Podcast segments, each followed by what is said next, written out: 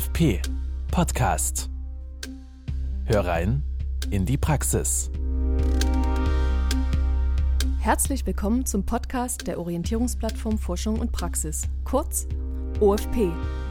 Mein Name ist Christina Schulz und ich bin Koordinatorin der OFP für den Bereich Mathematik und Naturwissenschaften. Im Podcast spreche ich für dich mit Expertinnen und Experten aus der Praxis.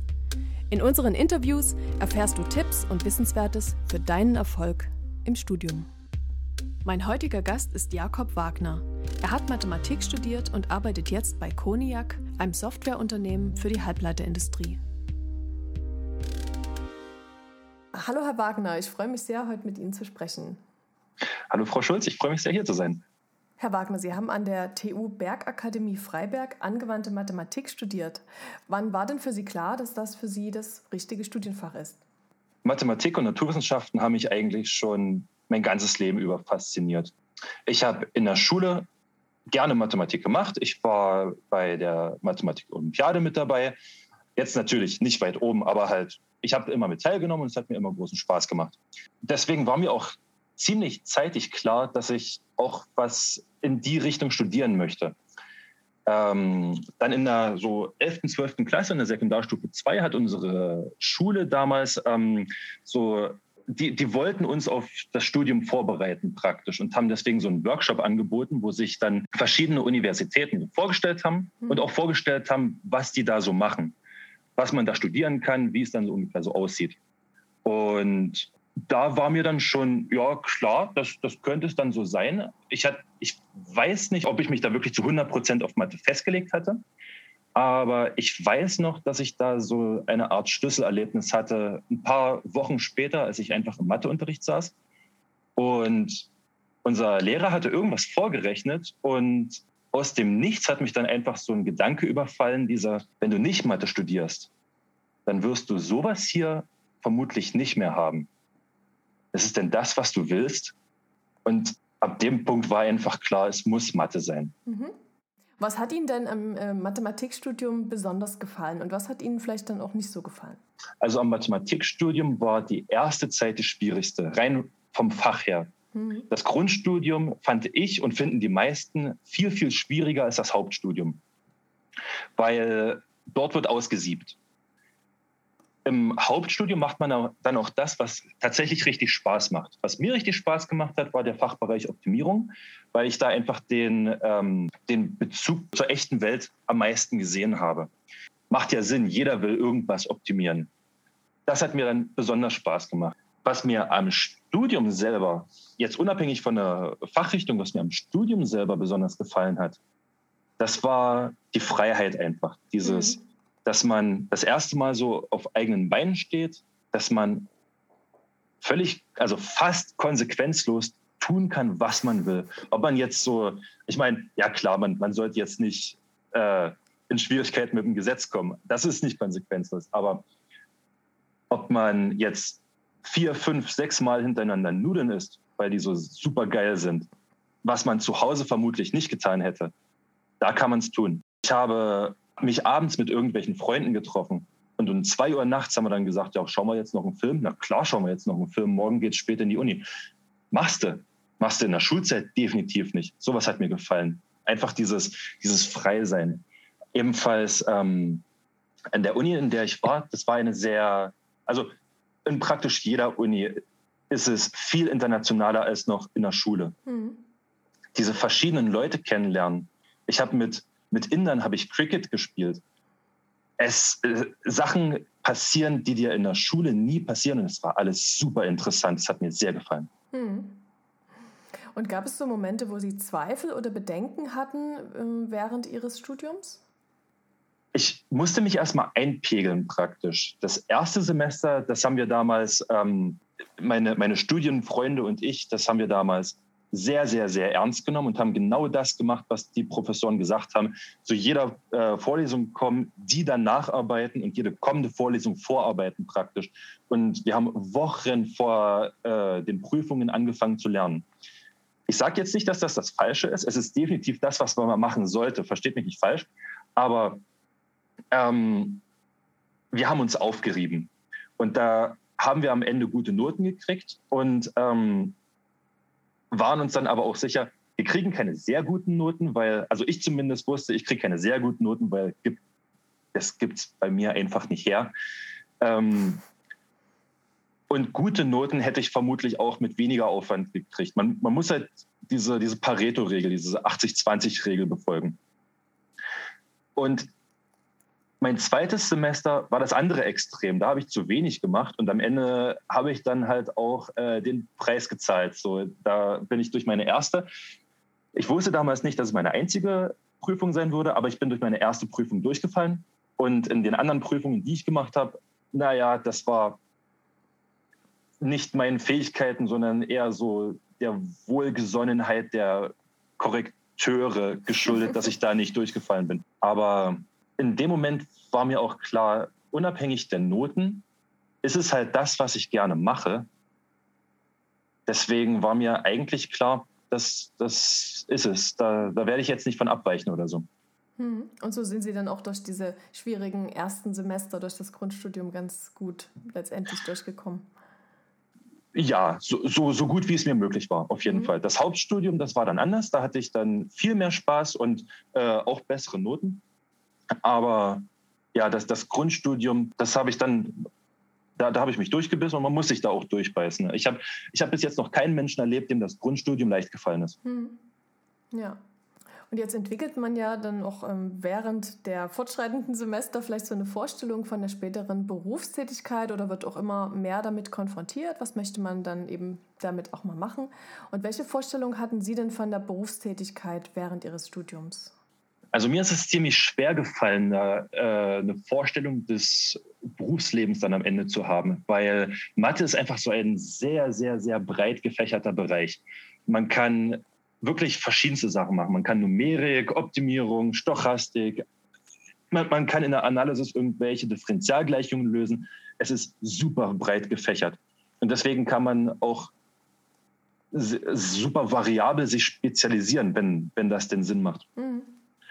Ähm, was unsere Professoren uns damals gesagt haben, wie es denn für uns im Berufsleben aussehen würde, war auch breit gefächert. Du kannst natürlich, wenn du in der Stochastik gut bist, kannst du am Ende irgendwelche Risikoberechnungen machen für Versicherungen oder du mhm. kannst bei Banken anfangen. Du kannst, wenn dir die Analysis gut liegt, unser Professor hat uns damals gesagt, ähm, man, es wird nicht die Aufgabe des Mathematikers sein, selber Differentialgleichungen zu lösen, sondern der Physiker in einem Unternehmen löst Differentialgleichungen und kommt am Ende zum Mathematiker, um die Lösung auf ihre Güte überprüfen zu lassen. Mhm. Ähm, davon habe ich völlig die Finger gelassen.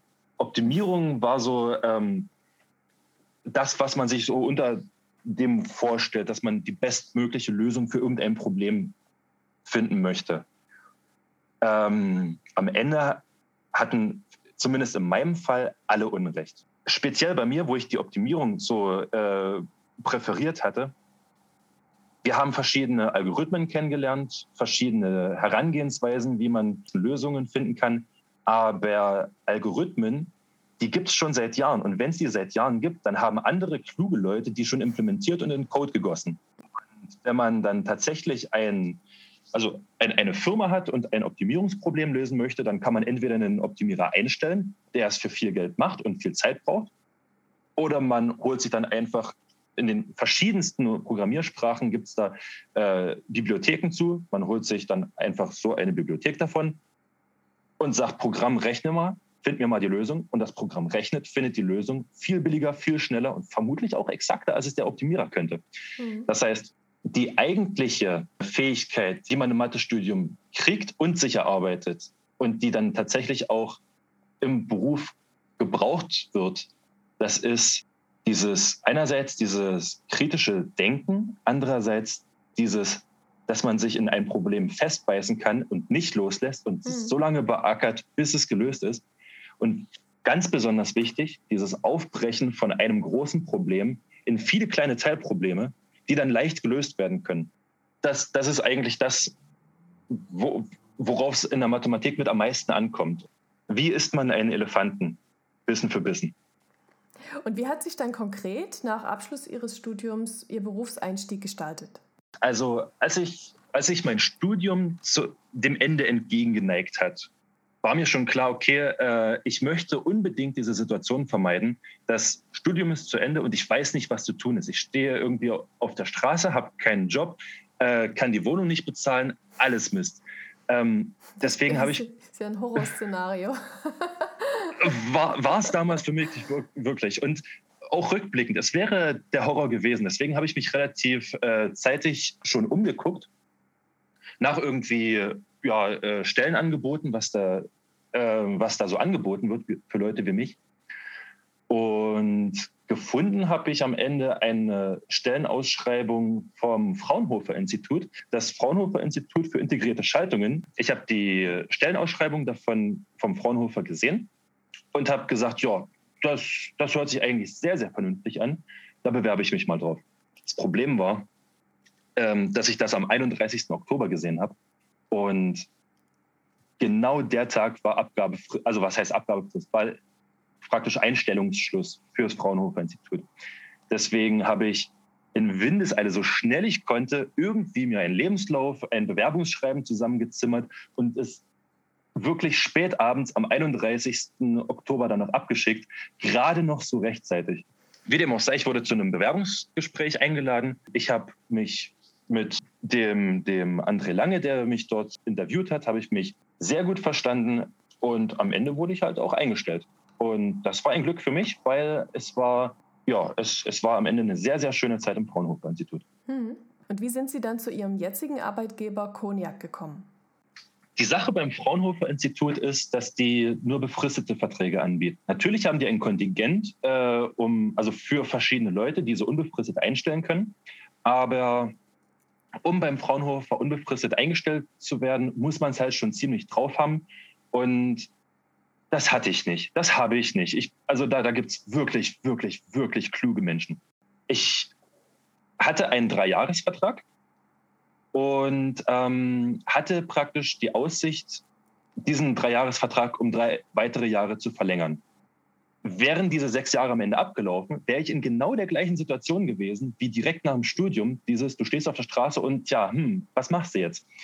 Deswegen wollte ich dem auch vorbeugen und habe einfach immer mal wieder so nach irgendwelchen Stellenausschreibungen geguckt und habe am Ende auch die Stellenausschreibung von meinem jetzigen Arbeitgeber äh, Cognac gefunden, habe mir die durchgelesen und dachte mir, oh verdammt, diese Stellenausschreibung, die sieht jetzt nicht so aus, als ob sie jemanden wie mich suchen, sondern die sieht so aus, als ob die tatsächlich genau mich suchen. Also habe ich mich da mal halt beworben und ich bin da mit verschiedenen Leuten von Cognac in Kontakt gekommen und es war wirklich, obwohl es so eine, ich meine, jedes Bewerbungsgespräch ist eine Stresssituation. Mhm. Obwohl es so eine Stresssituation war, war es wirklich angenehm, wie einfach der Umgang mit den Leuten. Geholfen hat mir dabei natürlich, dass ich halt diesen weiteren Dreijahresvertrag beim Fraunhofer-Institut in Aussicht hatte. Mhm. Und das heißt, äh, es, es war jetzt keine Friss- oder Stirb-Situation bei mir. Ich, ich hatte halt so die noch, noch Möglichkeiten. Und das hat bei mir für eine ganze Menge Entspannung gesorgt. Und insofern war es dann auch einfach, hat es die Möglichkeit, angenehme Gespräche zu werden. Und es waren am Ende angenehme Gespräche. Und ja, am Ende haben sie mich sogar genommen. Ja, was macht denn Cognac eigentlich? Also wir machen Software. Speziell machen wir äh, Optimierungssoftware für den Lithografieprozess von äh, Fabs. Das wird jetzt natürlich wenigen Leuten was sagen. Also Fabs sind ähm, die Mikrochip herstellenden Fabriken praktisch. Mhm. Ähm, weil gerade eine so dermaßen große Mikrochip-Knappheit herrscht in der Welt, also bei jeder hat Mikrochip-Knappheit, ähm, laufen die Fabs voll auf Anschlag und können deswegen jedes bisschen Optimierung in ihrem Fertigungsprozess gut vertragen. Und da steigen wir ein. Wir machen Software, damit gerade dieser Prozess optimiert wird. Als ich bei Cognac angefangen habe, wurden mir erstmal zwei Mentoren zugewiesen. Das erste, was wir da gemacht haben, ist, dass ich so ein bisschen das Programmieren gelernt habe. Programmiert habe ich schon vorher beim Fraunhofer Institut, aber nicht in der Programmiersprache, in der wir es jetzt gerade machen.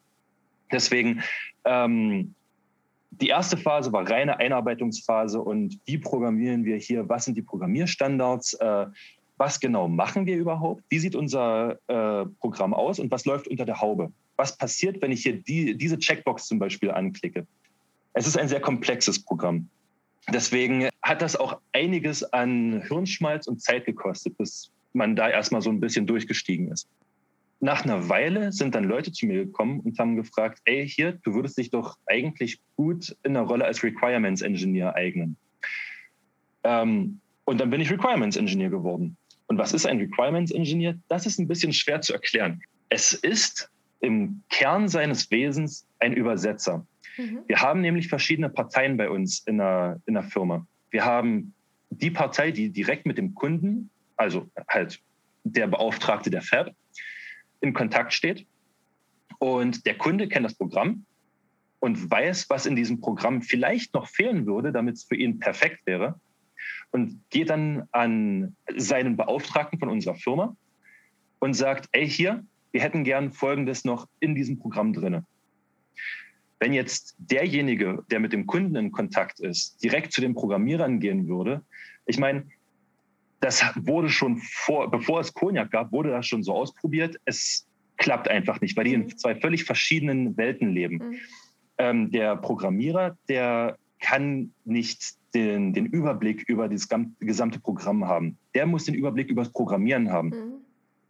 Und der, der mit dem Kunden in Kontakt ist, der hat den Überblick über das Programm, hat aber, also kann aber wenig Ahnung vom Programmieren als solches haben. Das heißt, man braucht einen Übersetzer zwischen diesen beiden Welten. Und das bin ich. Mhm. Jemand, der so ein bisschen Ahnung vom Programmieren hat und der ziemlich den Überblick vom Programm hat. Und das mache ich. Genau. Das heißt, ich war dann bei Cognac, habe eine ganze Weile Requirements Engineer gemacht und irgendwann ist von unserem Team der Product Owner äh, befördert worden. Und dann war praktisch der Job als Product Owner frei. Und dann sind sie zu mir gekommen und haben gefragt, ey, hier Jakob, wie wär's? Wäre das was für dich? Und ich habe überlegt eine Weile und habe gesagt, ja, ich kann es ja mal versuchen. Mhm. Und seitdem bin ich Product Owner. Und was macht man als Product Owner? Ähm, das ist eine sehr vielfältige Arbeit.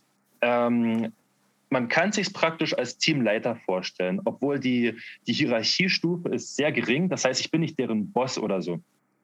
Ähm, ich bin derjenige, der so ein bisschen äh, administrative Aufgaben hat im Team. Ich sorge dafür, dass äh, sogenannte Bottlenecks nicht entstehen. Also praktisch, man, ich versuche vorherzusehen, wo es in Zukunft äh, Engstellen geben könnte und mhm. die schon von vornherein nicht entstehen zu lassen oder wenn sie entstanden sind, zu beseitigen.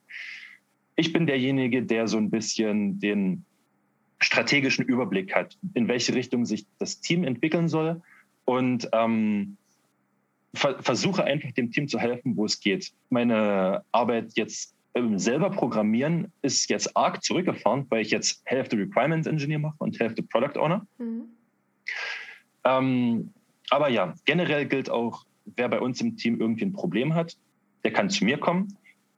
Sei es fachlicher oder persönlicher Natur, das spielt keine Rolle. Kommen äh, die, die können jederzeit zu mir kommen. Ich kann nicht garantieren, dass ich da irgendwie helfen kann, aber normalerweise kenne ich denjenigen, der helfen kann. Mhm. Und so kann am Ende jedem geholfen werden. Mhm. Ja, super. Und gibt es so einen typischen Tagesablauf bei Ihnen und falls ja, wie sieht der aus? es gibt jetzt keinen typischen Tag, keinen typischen Tagesplan, den wir Tag für Tag einhalten. Es gibt eine Sache, die jeden Tag passiert und das ist unser Daily. Wie der Name es schon sagt, das machen wir täglich. Das ist ein viertelstündiges Treffen, den, äh, das wir jeden Morgen praktisch machen. Und in dem Daily erzählt jeder davon, welche Aufgabe er so gerade macht wie es darin steht. Wenn es gerade irgendwie, wenn, wenn gerade irgendwie Sand im Getriebe ist, kann er dort um Hilfe fragen. Er kann jederzeit um Hilfe fragen natürlich, aber im Daily, das ist natürlich so ein toller Anlass. Mhm. Und wir diskutieren den, den Stand unseres Sprints da. So wie wir nämlich arbeiten, ist unsere Arbeit in Sprints aufgeteilt. Das sind zweiwöchige Arbeitsphasen praktisch, mhm. die dann auch jeweils ein Ziel haben, also ein Sprintziel. Und wir versuchen dann natürlich jedes Daily zu diskutieren, wie steht es jetzt gerade? Sind wir unserem Sprintziel ein wenig näher gekommen? Haben wir es am Ende schon erreicht? Keine Ahnung. es ist auf jeden Fall eine groß, also ein, ein Treffen, um sich generell vom Team mal zu sehen und insgesamt abzustimmen. Mhm. Das ist das, was wir jeden Tag machen. Abgesehen davon gibt es immer mal wieder irgendwelche Meetings, aber nichts, was jeden Tag gleich ist. Mhm. Generell, es ist eigentlich nie ein Tag gleich. Es ist alles ziemlich variabel und das macht Spaß so. Mhm. Und welches sind so die Kompetenzen, die Sie in Ihrem Beruf heute vor allem brauchen? Es ist, wie gesagt, das, das Administrative, praktisch nicht den Überblick zu verlieren. Und dann hat man auch den zwischenmenschlichen Faktor. Der ist nicht zu unterschätzen. Wenn man mit den Leuten nicht kann, ist man jetzt nicht bloß als Product Owner aufgeschmissen, sondern vermutlich insgesamt in so einer Firma. Weil es kommt super viel einfach auf die Kommunikation als solches an. Dann, um zu verstehen, was unsere Software macht, brauchte ich natürlich äh, gewissermaßen die mathematischen Fähigkeiten. Es ist eine mathematische Software, also zumindest das, was unter der Haube passiert ist, viel Mathematik. Deswegen hat, haben mir die Kenntnisse aus dem Studium da gut weitergeholfen. Aber beim Lernen, was dort überhaupt passiert, brauchte ich auch eine ganze Menge Durchhaltevermögen. Man muss, ich muss mich halt drin festbeißen. Mhm. Und auch das lernt man im Mathestudium. Worin sehen Sie die Vorteile, vielleicht auch Nachteile der Arbeit in einem mittelständischen oder kleineren Unternehmen? Also Nachteile von einem kleineren Unternehmen, nehme ich mal an, ist, dass man im Durchschnitt schlechter bezahlt wird als bei einem richtig großen Unternehmen. Leute, die bei Volkswagen oder Google oder irgendwie arbeiten, die werden im Durchschnitt besser bezahlt als wir. Was jetzt nicht heißt, dass wir schlecht bezahlt werden, aber ja.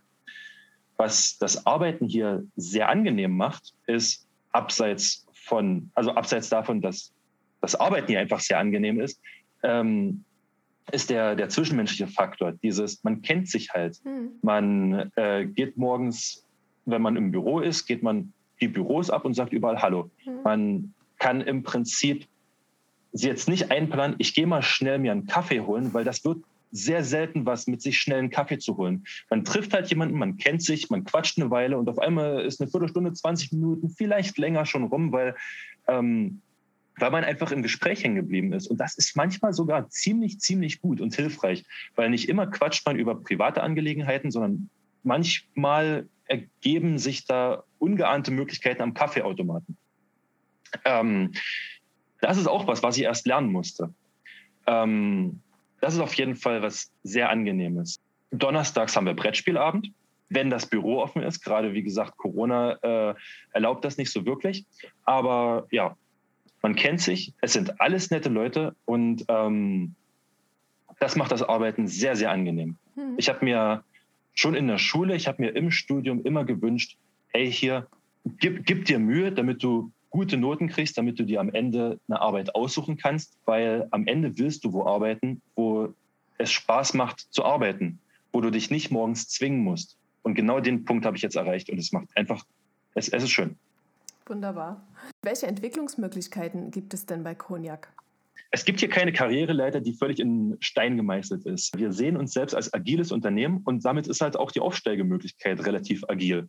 Insgesamt ist natürlich das Ziel, wenn jemand aufsteigt, dem seine Stärken zu maximieren und dem seine Schwächen zu minimieren. Also praktisch jemand, der äh, wenn, wenn hier ein wirklich, wirklich guter Coder ist, der kann dann aufsteigen und Tech-Lead werden. Also praktisch der Meistercoder werden, zu dem die Leute kommen, wenn sie Coding-Fragen haben. Wenn jemand so auf zwischenmenschlicher Ebene, wie gesagt, hier äh, den, den Überblick hat, das Administrative gut kann, dann kann der Product Owner werden. Oder halt Requirements Engineer. Jeder, der irgendwie aufsteigen möchte und der die Qualifikation dafür hat, für den wird sich was finden. Aber ja, wie gesagt, es ist nicht in Stein gegossen. Hm. Ich nehme an, auch ich als Product Owner könnte noch aufsteigen, aber ich bin wirklich erst seit kurzem Product Owner. Ich gucke erstmal, dass ich meine Aufgabe gut machen kann. Herr Wagner, was möchten Sie den heutigen Studierenden gerne mit auf den Weg geben? Also das Wichtigste ist, dass man überzeugt davon ist, dass man das Richtige studiert, dass man das Richtige macht. Ähm, es ist keine Schande, irgendwann nochmal sein Studienfach zu wechseln. Ganz im Gegenteil, man erspart sich damit potenziell eine ganze Menge Leid und äh, man ermöglicht sich potenziell groß, also große, große Chancen. Ähm, Ich habe mit jemandem studiert, der hat sein Studium mit 27 angefangen. Und der ist happy geworden. Es, es gibt in der Sache im Prinzip kein zu spät. Ein Problem kann viele Lösungen haben. Wenn man sich in irgendein Problem verrennt, dann muss man auch abwägen können zwischen, ich bin jetzt fleißig, weil Fleiß ist auch wirklich, wirklich wichtig. Fleiß ist wichtiger als Talent. Man muss aber abwägen können, lohnt es sich jetzt nochmal eine Stunde oder zwei oder drei oder die ganze Nacht ranzuhängen mit, ich, ich will das jetzt aber unbedingt fertig kriegen? Oder man sagt, okay, Moment, an diesem Problem beiße ich mir jetzt gerade die Zähne aus. Ich mache jetzt mal einfach mal 20 Minuten einen Spaziergang oder ich trinke eine Tasse Tee und denke bewusst an was ganz anderes. Das hat mir zum Beispiel schon oft richtig den Hintern gerettet, weil am Ende sieht man, oh verdammt, es gibt hier eine völlig andere Herangehensweise an dieses Problem. Und das ist im Nachhinein super offensichtlich. Und hätte ich mich da, die, hätte ich da die ganze Nacht rein investiert, um da irgendwie weiterzukommen, dann wäre ich überhaupt nicht weitergekommen und ich hätte mir bloß die Nacht und den nächsten Tag ruiniert. Und was vielleicht unterschätzt wird, aber trotzdem super wichtig ist, ähm, wenn du das nächste Mal deine Lieblingsserie auf Netflix guckst und ich weiß, dass du die schon drei, vier, fünf Mal durchgeguckt hast, wenn du die zum sechsten Mal guckst, überleg mal, ob du die vielleicht auf Englisch guckst. Was mir besonders gut hilft, ist Englisch mit englischen Untertiteln. Super hilfreich, man kommt super in die Sprache rein und ein gutes Verständnis, ein gutes, ein, ein gutes Feeling für die englische Sprache ist mittlerweile Gold wert. Mhm. Ich rede auf Arbeit viel mehr Englisch, als dass ich Deutsch rede. Und äh, dieses Netflix-Zeug auf Englisch gucken hat mir vermutlich mindestens genauso viel geholfen als der Englischunterricht in der Schule. Mhm. Herr Wagner, ich danke Ihnen ganz herzlich für das Gespräch. Ich danke sehr, dass ich hier sein durfte. Weitere Informationen und Veranstaltungen findet ihr unter tud.de slash dein Studienerfolg slash OFP.